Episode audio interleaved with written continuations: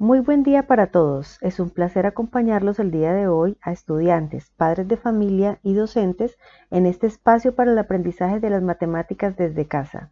Les habla Paola Andrea Marles, docente tutora del área de matemáticas y el día de hoy les quiero compartir algunas estrategias para la resolución de problemas. Una de las dificultades que presentan con más frecuencia los estudiantes es la falta de motivación y estrategias para resolver problemas matemáticos. En primer lugar, veamos cuál es la diferencia entre resolver un ejercicio y resolver un problema. En un ejercicio se aplica un procedimiento rutinario para su solución. Por ejemplo, encontrar la suma entre 120 y 235.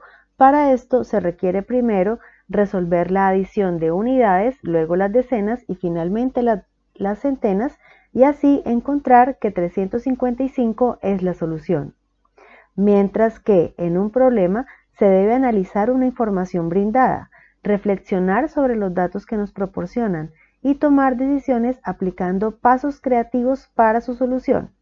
Por ejemplo, analizaremos el siguiente problema. En la casa de Laurita se va a distribuir su patio para realizar diferentes actividades entre ella y sus hermanitos Pipe y Juanse. El patio tiene forma rectangular de 9 metros de largo y 8 metros de ancho. La mamá les ha dado unas indicaciones para hacerlo. En primer lugar, la mitad del patio debe estar destinado para los oficios propios de la casa. La otra mitad se distribuye en partes iguales entre los tres para ubicar sus mesas de trabajo escolar. Cada uno debe personalizar y hacer una división del perímetro de sus espacios con cintas de diferentes colores. ¿Cuántos metros de cinta necesitan cada uno? En este caso, no hay un solo camino o procedimiento que nos permita encontrar la solución. Es más, el problema puede tener más de una solución.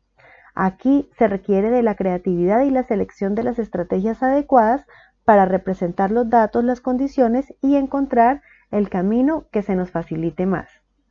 Debemos aprovechar toda la imaginación y creatividad que tenemos para poder llegar a este conocimiento abstracto, el cual es esencial para representar el problema en nuestra mente. Desde una perspectiva de la psicología evolutiva, los niños hasta el grado sexto necesitan haber manipulado o conocer muy bien los objetos que mencionan los problemas para poder alcanzar un entendimiento real del mismo, ya que no poseen las habilidades para pensar en abstracto de una forma totalmente efectiva. Por ejemplo, cuando les planteamos problemas con los litros o centímetros cúbicos, debemos dejarlos que experimenten con botellas de agua o garrafas en el patio de la casa. Debemos tener en cuenta que, según la evolución natural del ser humano, los niños juegan para experimentar con vivencias reales y con ello aprenden. La educación a través de la acción es mi primer consejo y estrategia para recrear las situaciones planteadas en los problemas, los ambientes naturales en los que se desenvuelven y sus contextos más próximos son esenciales y únicos para un aprendizaje integral del niño. Por lo tanto, los problemas hay que representarlos y presentárselos a los niños de forma concreta, es decir, hacer concreto lo abstracto lo que está allí escrito o representado. Desde otro punto de vista, para encontrar un camino que nos permita resolver un problema matemático, debemos mencionar el libro Cómo plantear y resolver problemas, escrito por Josh Polya, traducido por el profesor Julián Sugasagoitia en el año 1965. Polya fue un matemático húngaro conocido por sus grandes aportaciones que incluyen más de 250 documentos matemáticos y tres libros que promueven un acercamiento y desarrollo de estrategias en la solución de problemas. En su obra propone cuatro claves, cuatro pasos claves para la resolución de problemas que son Primero, comprender el problema. Segundo, concebir un plan. Tercero, ejecutar el plan y cuarto, examinar la solución obtenida. En el primer paso, comprender el problema, debemos identificar cuál es la incógnita, es decir, de qué te están preguntando o qué se requiere conocer, qué te piden que encuentres, cuáles son los datos, ¿Cuáles son las condiciones? ¿Es suficiente la condición para determinar la incógnita? ¿Puedes replantear el problema con tus propias palabras? En nuestro ejemplo, podríamos mencionar que la incógnita es la medida del perímetro de los espacios destinados para los hermanitos Laura, Pipe y Juanse. Los datos son la medida del patio, 9 metros de largo y 8 metros de ancho, y las condiciones del problema son que la mitad del patio debe estar destinado para los oficios propios de la casa, la otra mitad se distribuyen en partes iguales entre los tres para ubicar sus mesas de trabajo escolar. El segundo paso es concebir un plan.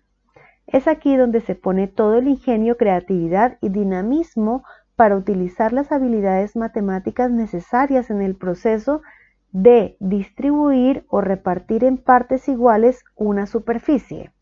Se pueden planear entonces varias estrategias. Por un lado, podemos usar espacios reales de forma rectangular con las medidas reales y hacer un proceso de representación de cada espacio señalando con una tiza sobre el suelo cada subdivisión según las condiciones.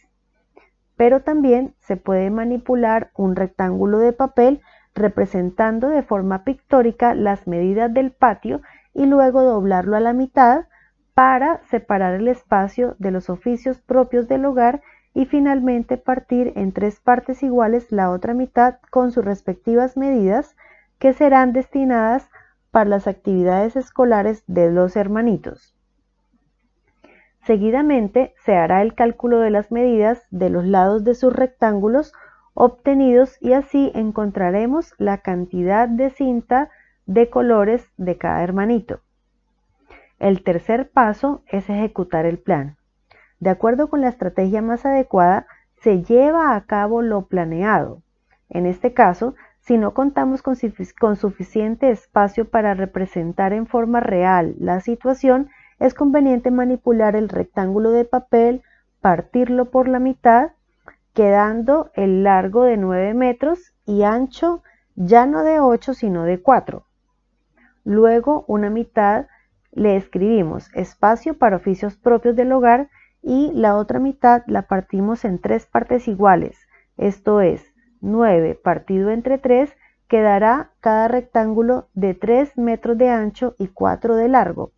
Finalmente encontramos el perímetro sumando dos veces largo y ancho, 4 más 3, 4 más 3 metros, eso dará como resultado 14 metros que necesitarán de cintas de colores para personalizar cada uno de sus espacios. Como último, examinamos la solución del problema.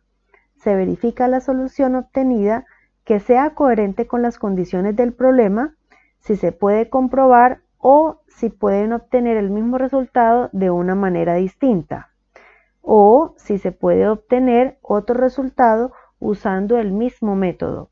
En este caso, el rectángulo se pudo doblar en dos partes por su largo, obteniendo nuevas dimensiones de 8 metros por 4 metros y medio. Con esto, el resultado varía un poco, pero se cumplen las mismas condiciones. Es decir, que podemos concluir que el problema no tiene una única solución.